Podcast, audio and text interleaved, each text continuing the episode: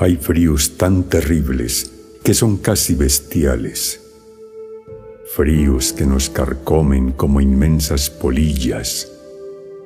Fríos que nos persiguen dormidos y despiertos y nos ponen un negro temblor en las rodillas.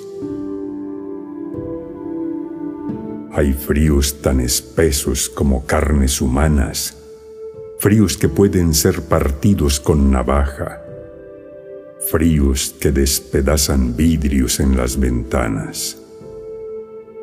Por estos fríos, de noche, el corazón se raja.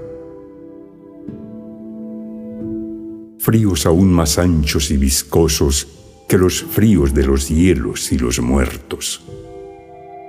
Fríos que nos persiguen como lobos furiosos fríos que nos maltratan dormidos y despiertos,